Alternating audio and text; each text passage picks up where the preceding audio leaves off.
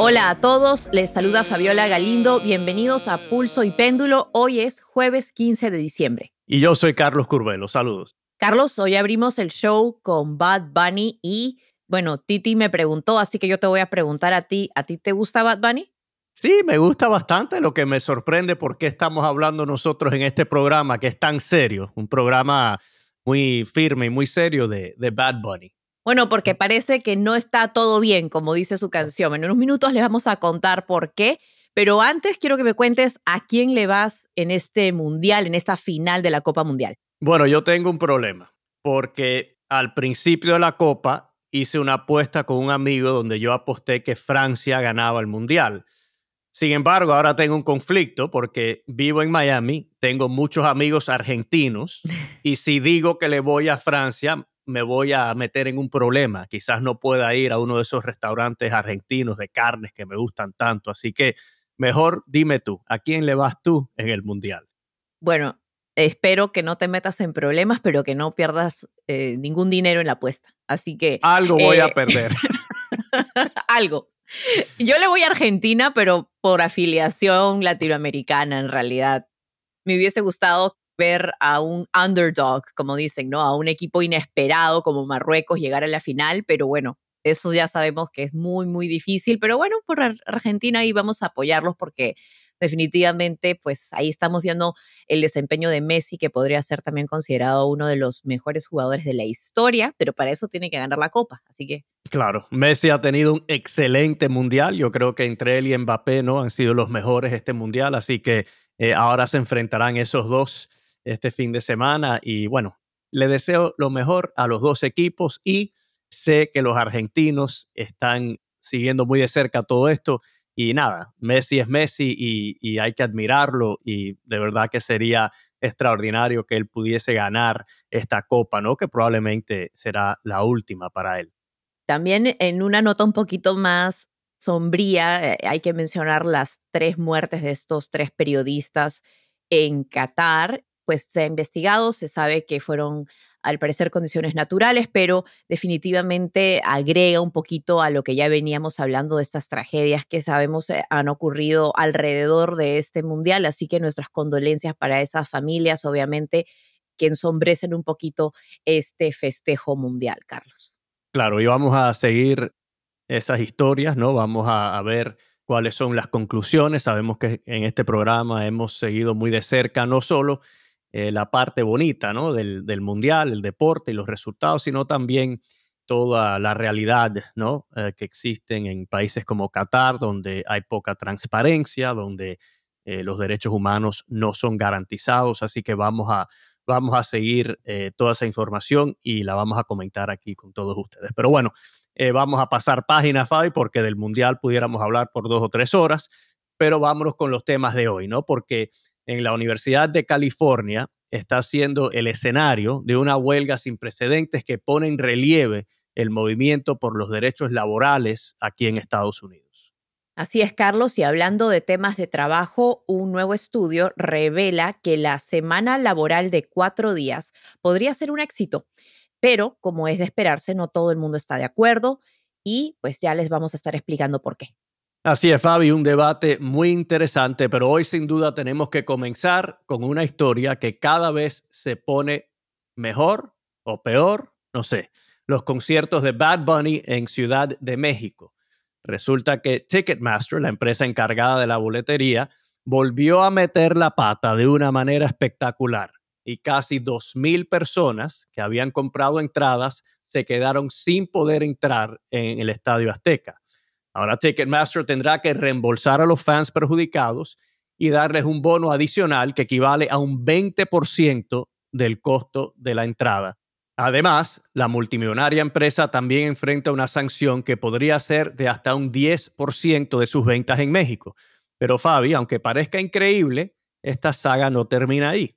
Ahora el presidente, AMLO, Andrés Manuel López Obrador, está pidiendo al cantante puertorriqueño que haga un concierto gratis, nada menos y nada más que en la histórica Plaza del Zócalo. No le podemos pagar, tendría que ser una colaboración de él. Nosotros nos encargamos de el escenario y de las luces, claro, no tan espectaculares, porque estuve viendo cómo salió en el Azteca este, volando en una palmera y pues eso sí no se puede acá. Fabi, esta historia es muy divertida, pero ya hablando más en serio, aquí hay un problema de fondo. ¿Por qué tanta gente se quedó por fuera de los conciertos a pesar de haber comprado entradas? Y además, no es la primera vez que hay una controversia con este tema de los boletos y los conciertos. Así es, Carlos. Bueno, veíamos que la noche del viernes muchos fanáticos estaban posteando en Ciudad de México, desde Ciudad de México, muy entristecidos ponían stories en sus cuentas de Instagram diciendo que no les habían dejado entrar, a pesar de que, según ellos alegan, habían comprado una entrada a través del portal de Ticketmaster, pero en la puerta del Estadio Azteca simplemente no les dejaron, no les permitieron el ingreso porque eh, aparentemente o la entrada era falsa o lo que dice la Procuraduría de México es que eh, Ticketmaster habría sobrevendido sus entradas, ¿no? Eh, la Agencia Defensora de los Derechos del Consumidor, Profeco, dijo que Ticketmaster debe estar obligado a reembolsarle esos tickets, el precio por esos tickets y el 20% adicional eh, ya que han recibido más de 1.800 solicitudes de reembolso. Esto según la Agencia Protectora de Derechos de los consumidores en México.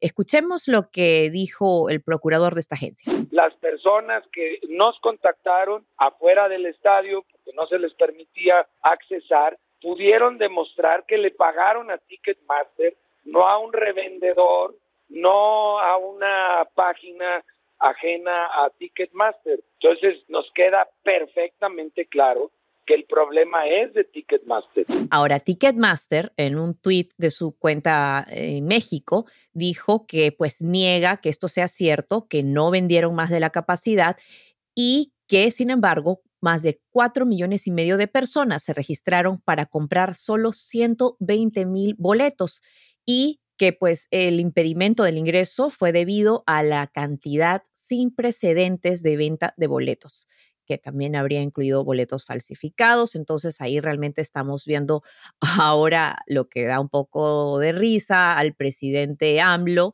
pidiéndole a Bad Bunny que vuelva a hacer un concierto, en esta ocasión que sea gratis, como escuchábamos. Da un poco de risa porque además Bad Bunny ya dijo que se va de vacaciones tras el cierre de su gira, que fue justamente en Ciudad de México, y ha dicho que va a descansar en el 2023, así que buena suerte para AMLO. Definitivamente creo que aquí el meollo del asunto es el hecho de que la compañía Ticketmaster, luego de hacer esta fusión con Live Nation en el año 2010, pues un poquito ha monopolizado esta industria de conciertos en vivo. Sabemos que esta cadena de Ticketmaster se fusionó, como les decimos, en el 2010 y el gobierno estadounidense en ese momento permitió la fusión sin hacer gran protesta. Eh, dijeron que simplemente Live Nation tenía que vender algunas partes de su empresa. Live Nation se ocupa un poco más de lo que es la administración de los artistas y de los venues o de los lugares en donde se realizan estos conciertos en vivo.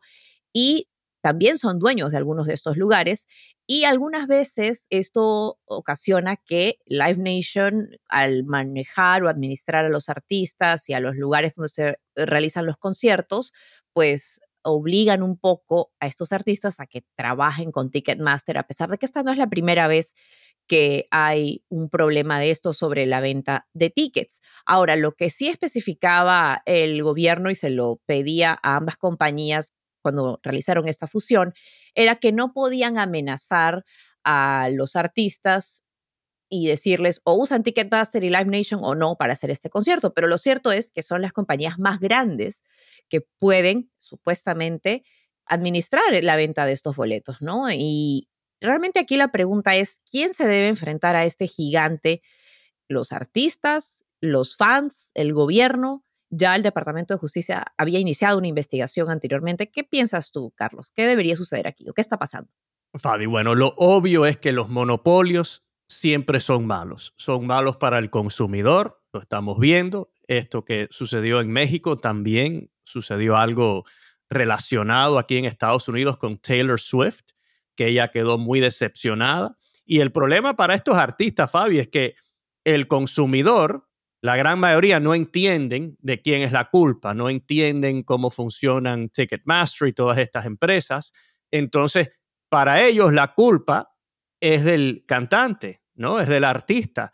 Eh, así que por eso aquí en Estados Unidos, cuando hubo un problema con un concierto de Taylor Swift y Ticketmaster, que eh, nadie pudo comprar entradas, eh, solo los brokers que compran muchas entradas a la vez para después revenderlas por el doble, el triple o más. Entonces ella salió a atacar a Ticketmaster porque la reputación de ella es la que estaba en juego y estaban, estaban embarrando su reputación. Y ahora eh, yo creo que en México fue una dinámica similar, ¿no? Las personas compran entradas, no pueden entrar al estadio y, bueno, la culpa es de Bad Bunny que vendió, nos vendió estas entradas que no, eh, no eran válidas. Pero aquí el problema es número uno, que los monopolios siempre, siempre le hacen daño al consumidor. Cuando hay un monopolio, el consumidor siempre pierde.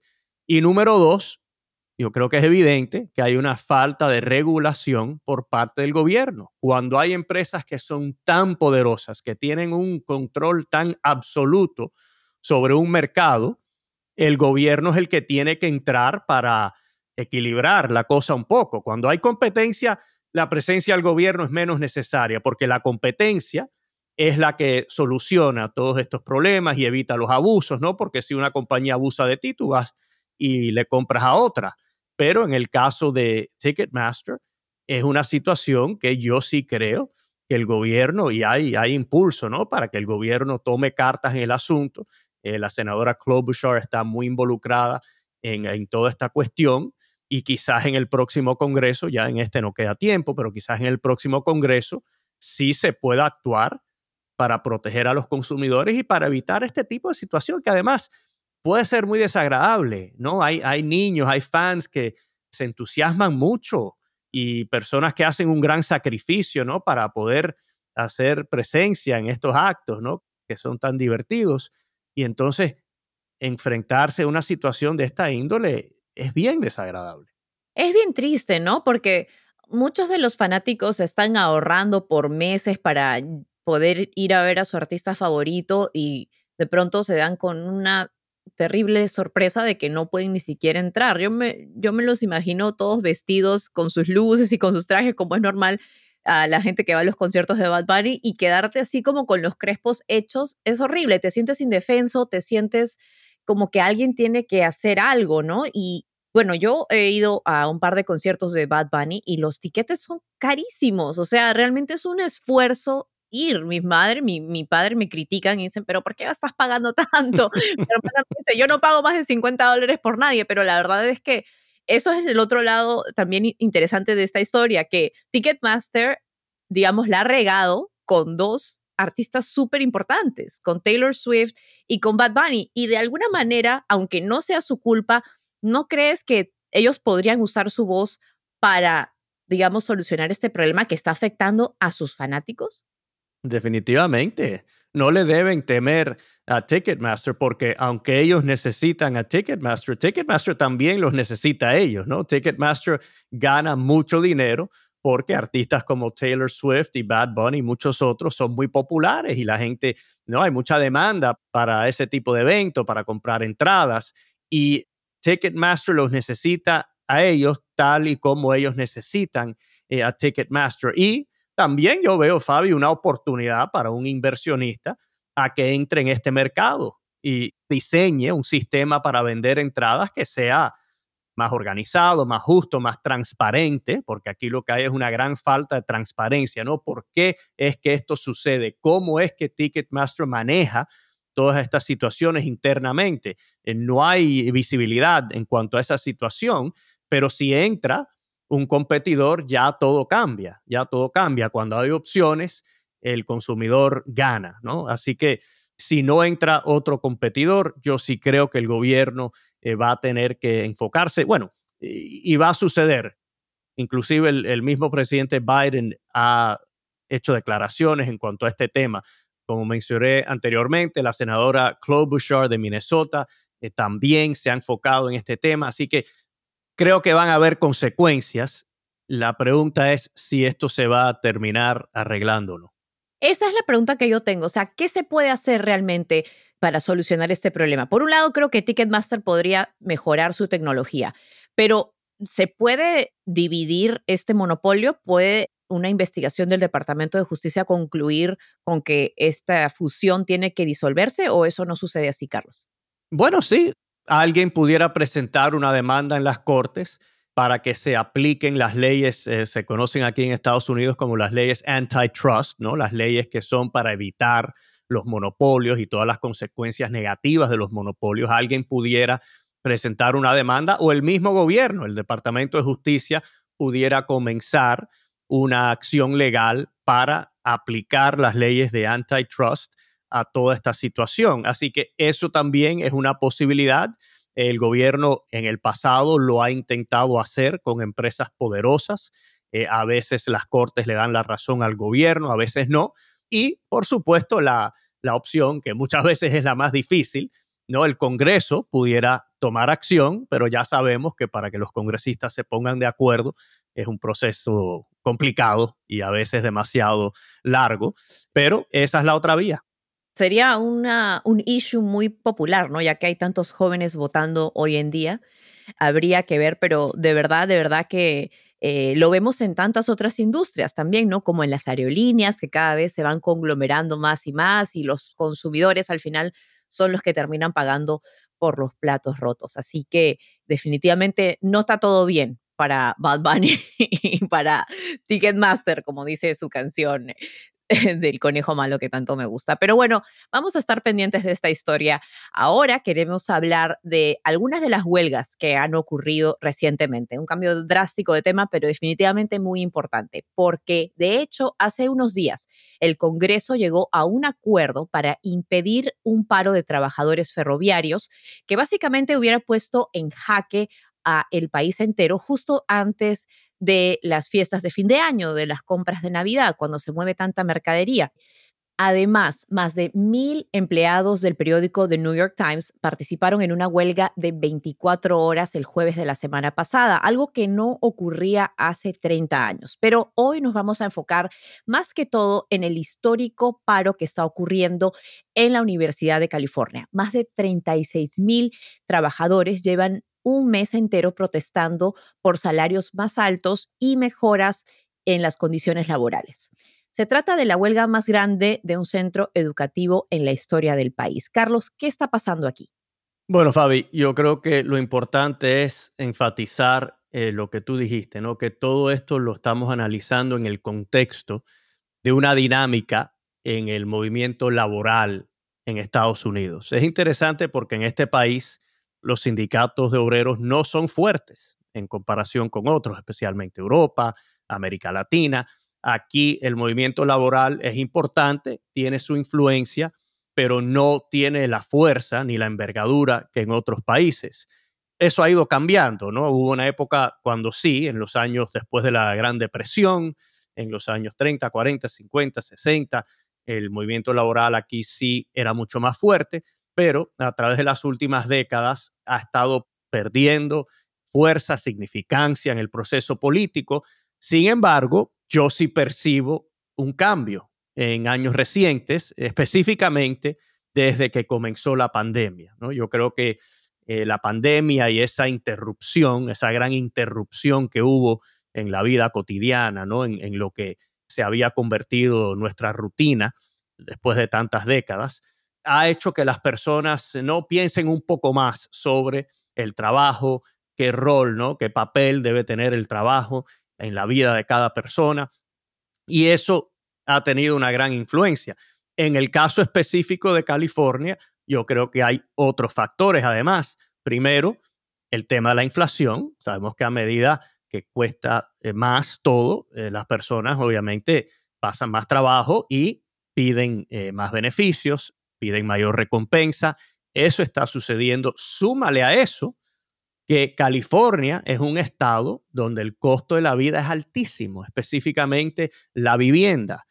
Imagínense estos trabajadores, eh, muchos son eh, asistentes de profesores, tienen que con un salario de 40 mil, 45 mil dólares, vivir en ciudades como San Francisco, Los Ángeles, Santa Bárbara, Santa Cruz. El costo de la vida es altísimo, el costo de la vivienda es altísimo. Entonces, hay una confluencia de factores que han provocado esta huelga y no es una huelga cualquiera, como bien tú dijiste, es la huelga más grande en la historia de las universidades de Estados Unidos y ha tenido un gran impacto. Los, ah, los estudiantes no han podido asistir a clases, no se ha interrumpido completamente la realidad diaria en este gran sistema universitario, pero yo sí creo que hay que analizar todo esto dentro del contexto, ¿no? Y ante la posibilidad de que estamos en medio de un patrón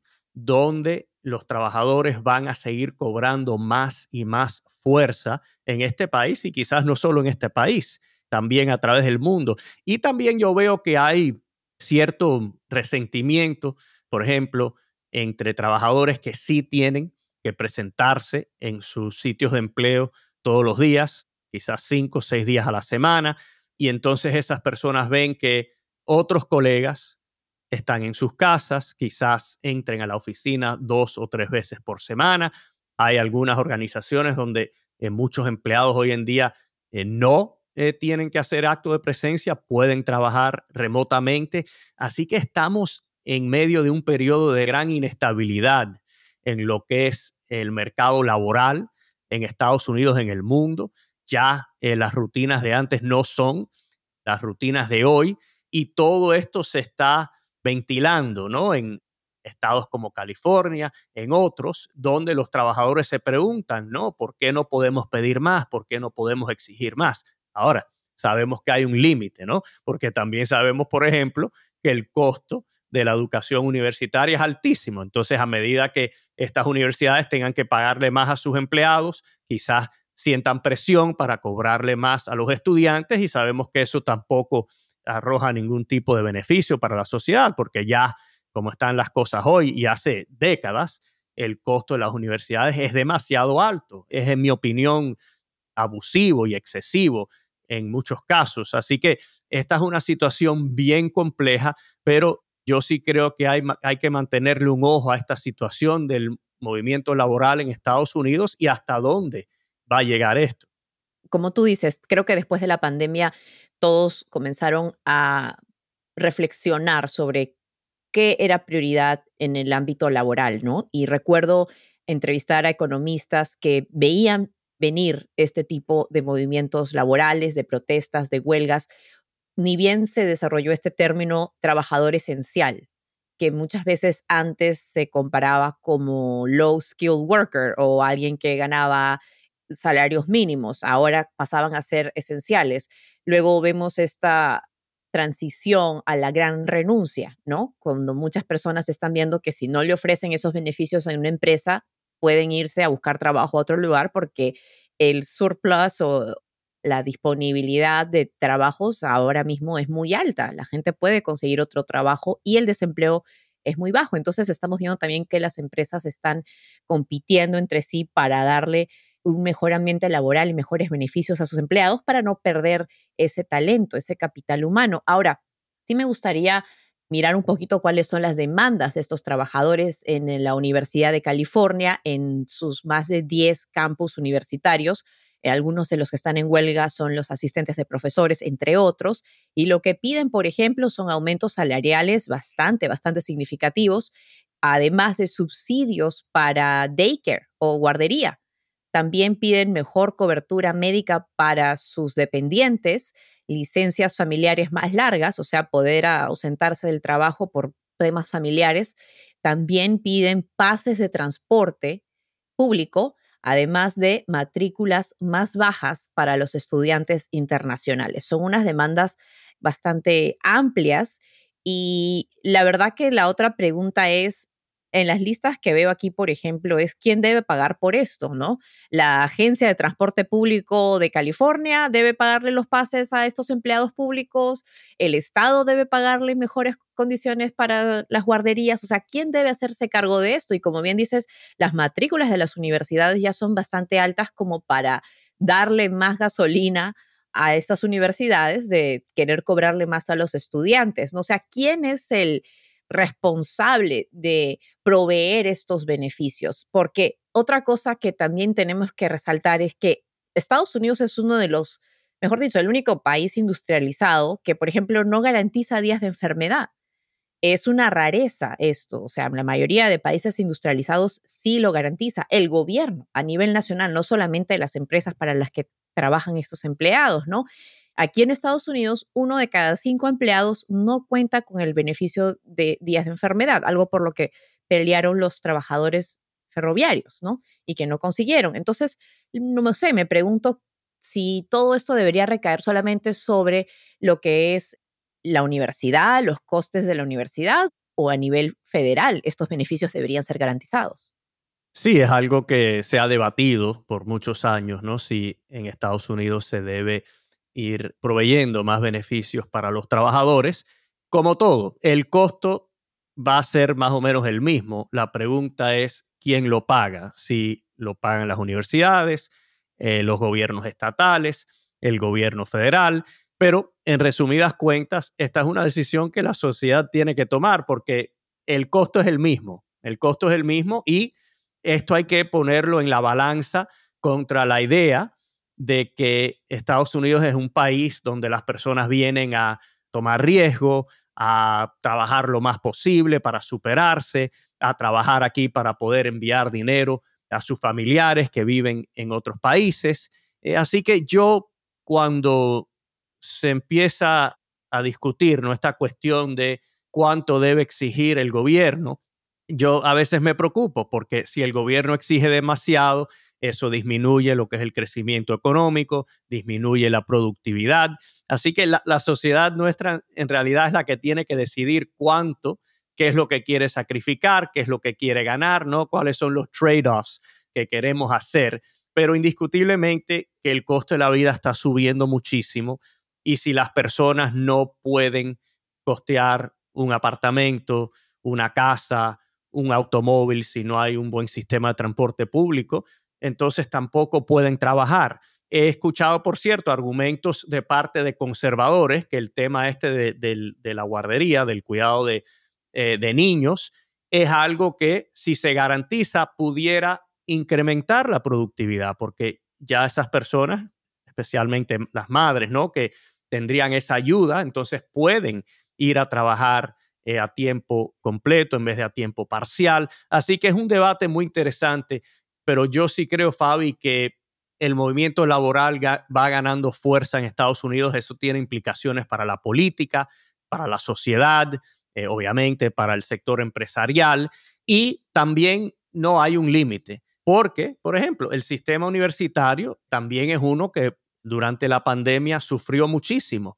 Muchos jóvenes no pudieron continuar sus estudios. Muchos jóvenes que tenían que tomar clases no en persona no pudieron hacerlo y eso ha tenido un impacto negativo. Así que al paralizar un sistema universitario tan grande, también los sindicatos están tomando un riesgo porque quizás los estudiantes no regresen a las universidades, quizás se vayan a otras universidades y el sistema universitario de California pudiera verse perjudicado. Así que aquí hay un equilibrio, pero indiscutiblemente que en este momento es el, movimiento laboral, ¿no? Los trabajadores son los que tienen la ventaja y vemos que cada día tratan de aprovechar ese impulso que han logrado desde la pandemia para ganar más y más terreno.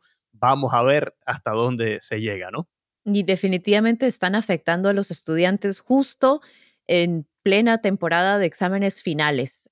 Obviamente no se puede juzgar a las personas que quieren tener beneficios que desde su punto de vista son justos y necesarios, pero también hay que ver el efecto que tienen estos estudiantes que obviamente pues no están recibiendo esa educación y esa preparación en un momento tan clave, así que definitivamente es un tema que es muy importante, es histórica esta huelga y creo que estamos viendo cómo hay otros movimientos que se están formando también. Algunos han tenido éxito, como en el caso de algunos eh, sindicatos que han logrado formarse en la compañía de Starbucks, por ejemplo, pero definitivamente es algo que creo que todos tienen un poquito de responsabilidad en eso, ¿no? Así que vamos a ver qué pasa. Sí, sí, y mira, no vamos a hablar más de huelgas, pero vamos a seguir hablando de este tema porque hay una propuesta que ha estado sonando mucho últimamente, que es la de reducir la semana laboral a cuatro días. Así Ese es el tema que yo quiero escuchar. Yo quiero hablar de eso. Te interesa mucho. Sí, sí, soy todo oídos. Yo creo que a muchas personas también. Y es el mismo tema, el mismo theme de cómo los trabajadores van eh, ganando terreno, ganando concesiones y quizás esta sea otra, ¿no? Se trata de un programa piloto en Estados Unidos, Irlanda y otros países que parece sugerir que es una propuesta que pudiera funcionar, ¿no? Más de 30 empresas y 900 empleados participaron en el experimento de seis meses que acaba de concluir. La gran mayoría de las empresas participantes han decidido continuar con el nuevo horario, los cuatro días, y los empleados de estas compañías están reportando niveles de, por supuesto, menor estrés, cansancio, insomnia y agotamiento. Esto tal vez era de esperarse, pero lo que muchos no se esperaban es que el programa también tuvo un impacto positivo en las finanzas de las empresas. De hecho, según los organizadores del programa, el ingreso promedio de las compañías participantes aumentó en un 38% comparado con los ingresos del mismo periodo el año pasado. Pero bueno, Fabi, ¿Qué tan realista es pensar que podríamos trabajar solo cuatro días a la semana? Yo sé que para muchos nos es un sueño, pero no sé si para todos eh, va a poder ser una realidad. Soñar no cuesta nada y aquí aparentemente los estudios muestran que más bien les trae un beneficio a las compañías, ¿no? Eso es lo que estamos viendo de manera preliminar. Creo que algunos de los testimonios de las personas que han sido parte de este experimento están más recargados, regresan al trabajo con mucha más energía y por ende la productividad también aumenta, ¿no? Pero como aquí somos el abogado del diablo, vamos a ver cuáles son las ventajas y las desventajas, ¿verdad? O sea, muchos dicen que para los que tienen hijos han podido también pasar más tiempo con sus hijos. Muchas veces los niños son muy propensos a enfermarse. Eh, eso es súper importante para los padres y madres poder estar con sus hijos cuando se enferman sin tener que eso necesariamente afecte su trabajo. Pero quienes quedan por fuera, por ejemplo, los empleados de restaurantes o el personal médico.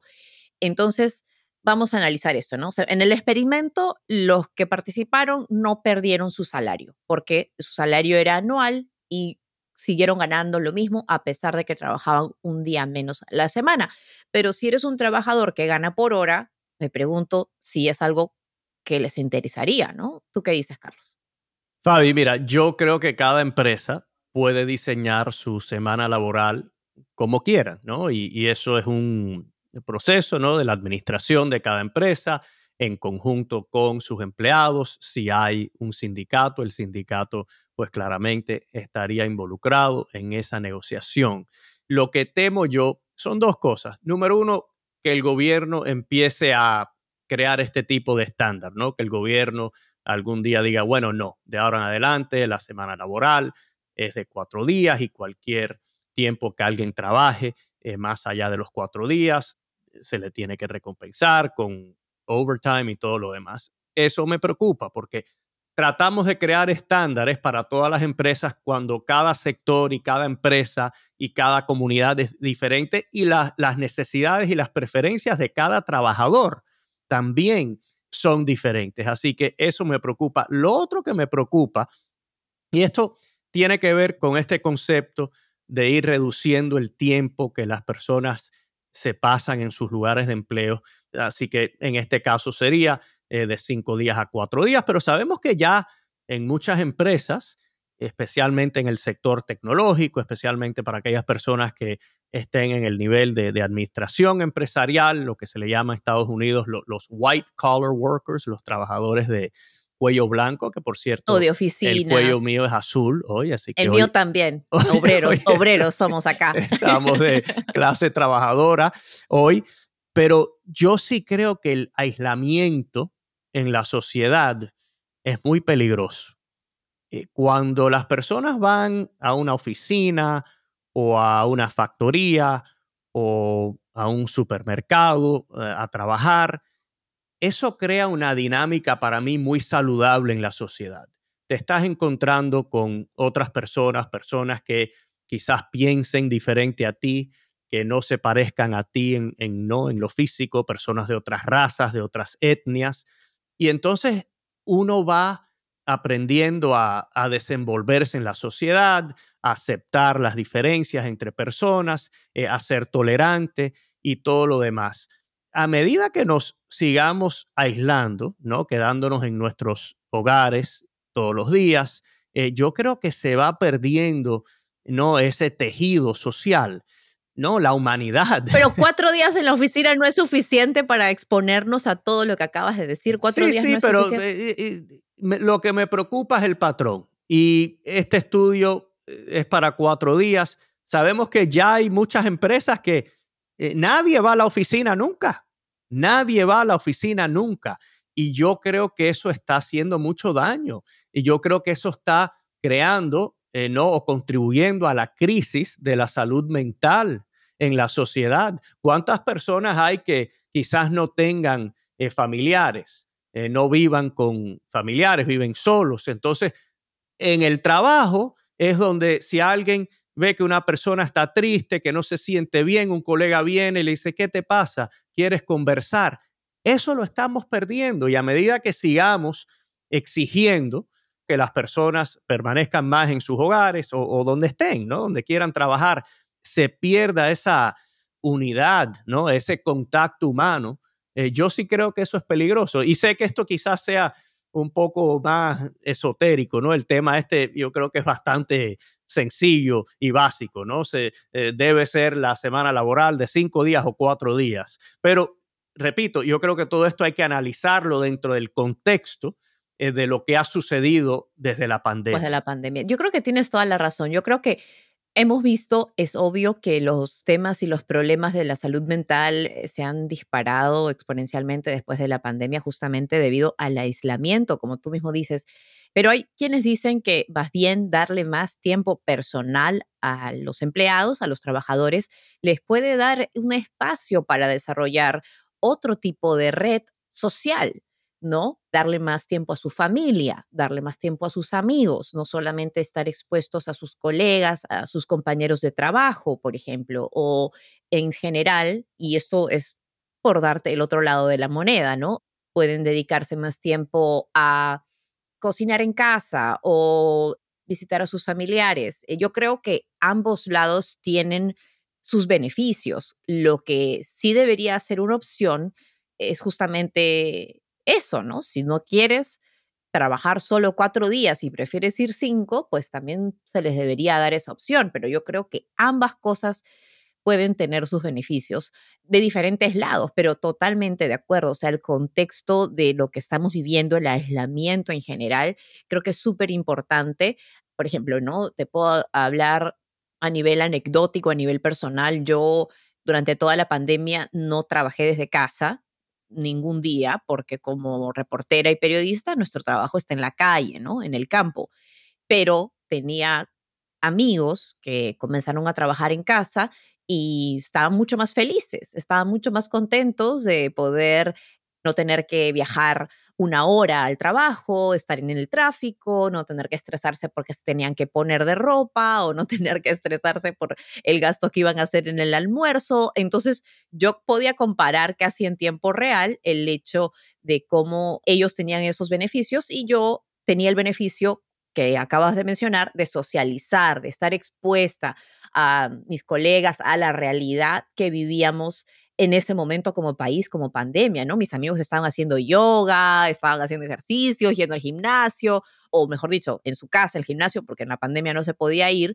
Mientras tanto, yo estaba viviendo una realidad totalmente opuesta. Y lo que sí me di cuenta es que a veces, como tú dices, ese aislamiento genera un tipo de burbuja, ¿no? Entonces nos olvidamos que habían líneas de gente esperando por recibir comida gratis porque habían perdido su trabajo. Nos olvidamos de que muchas personas estaban perdiendo sus hogares y yo creo que es importante estar expuestos, como tú dices, para no desconectarnos de la realidad y no perder esa empatía con lo que los otros están pasando. Claro, Fabi. Y, y mira, el otro problema es que esto va disminuyendo lo que es la experiencia común de cada persona.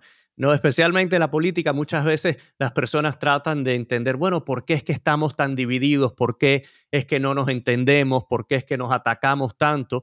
Y yo creo que es una falta de contacto humano, una falta de experiencia común. Por eso las personas ahora diseñan o se imaginan sus propias realidades. No hay una realidad común.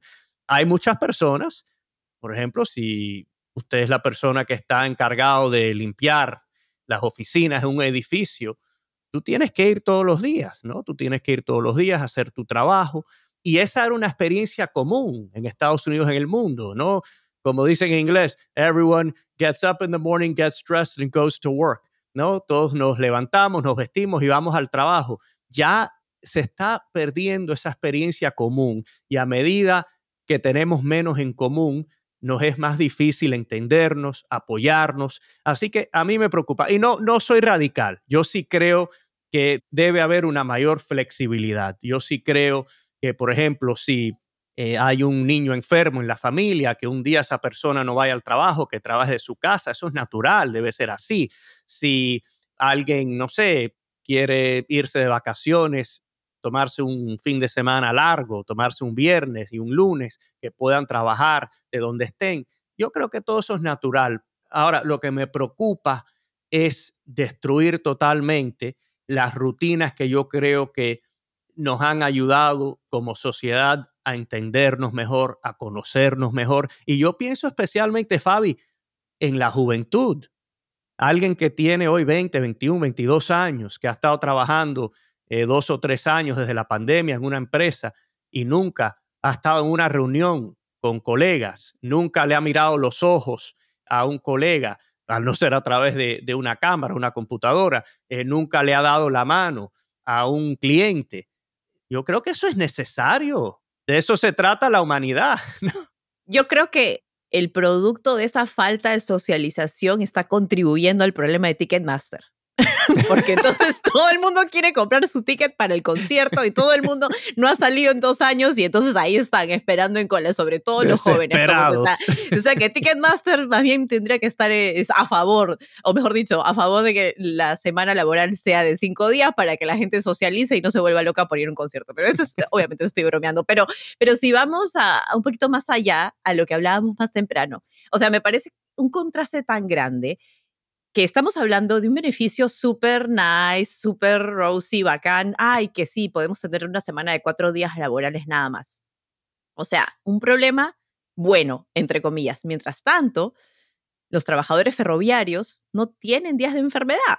O sea, la diferencia, la inequidad social que estamos viviendo es realmente alucinante, como decimos en Perú. O sea, es increíble pensar que por un lado los trabajadores de cuello blanco, como dices, los oficinistas, ¿no? Tienen este problema, ¿no? Trabajamos cinco días o trabajamos cuatro. Mientras tanto, los obreros ni siquiera tienen días de enfermedad.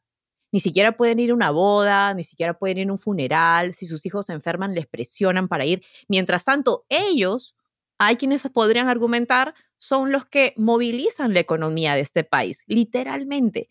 Creo que si pudiéramos encontrar en una discusión en el medio en que todos nos beneficiáramos un poquito más, sería lo ideal para mí.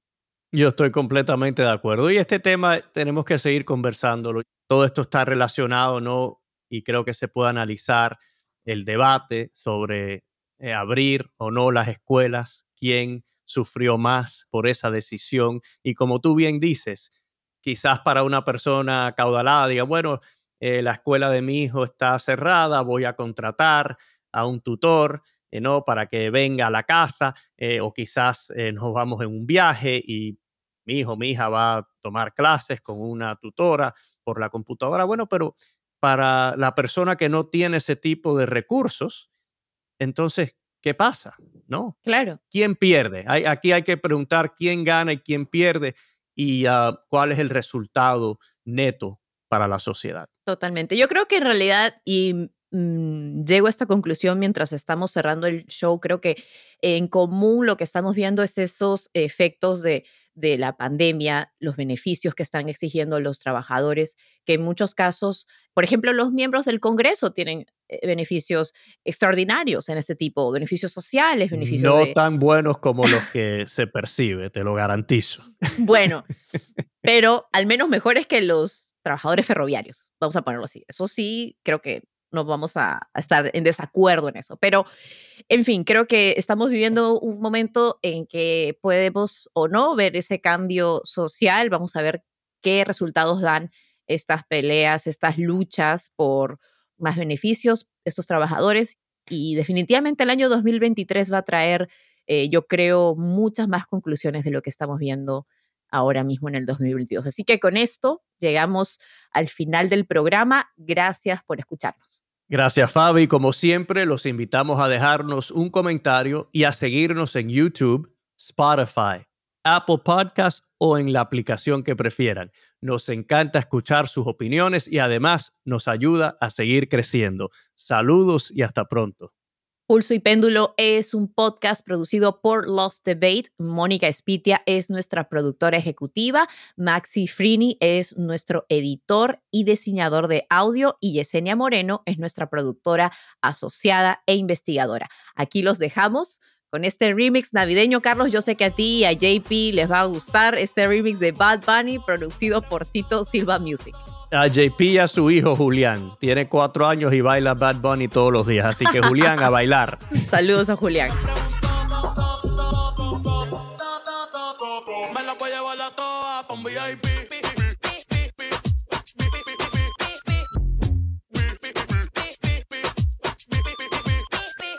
VIP.